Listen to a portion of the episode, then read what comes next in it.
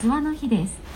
1、2、8を器と読む語呂合わせにちなんで制定されました。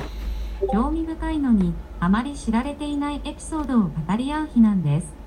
お話をしてと言ってみてください。アレクサ、お話をして。注文の多い料理店。昔々、あ、いやいや。アレクサストップ。アレクサ、今日のトリビアを言って。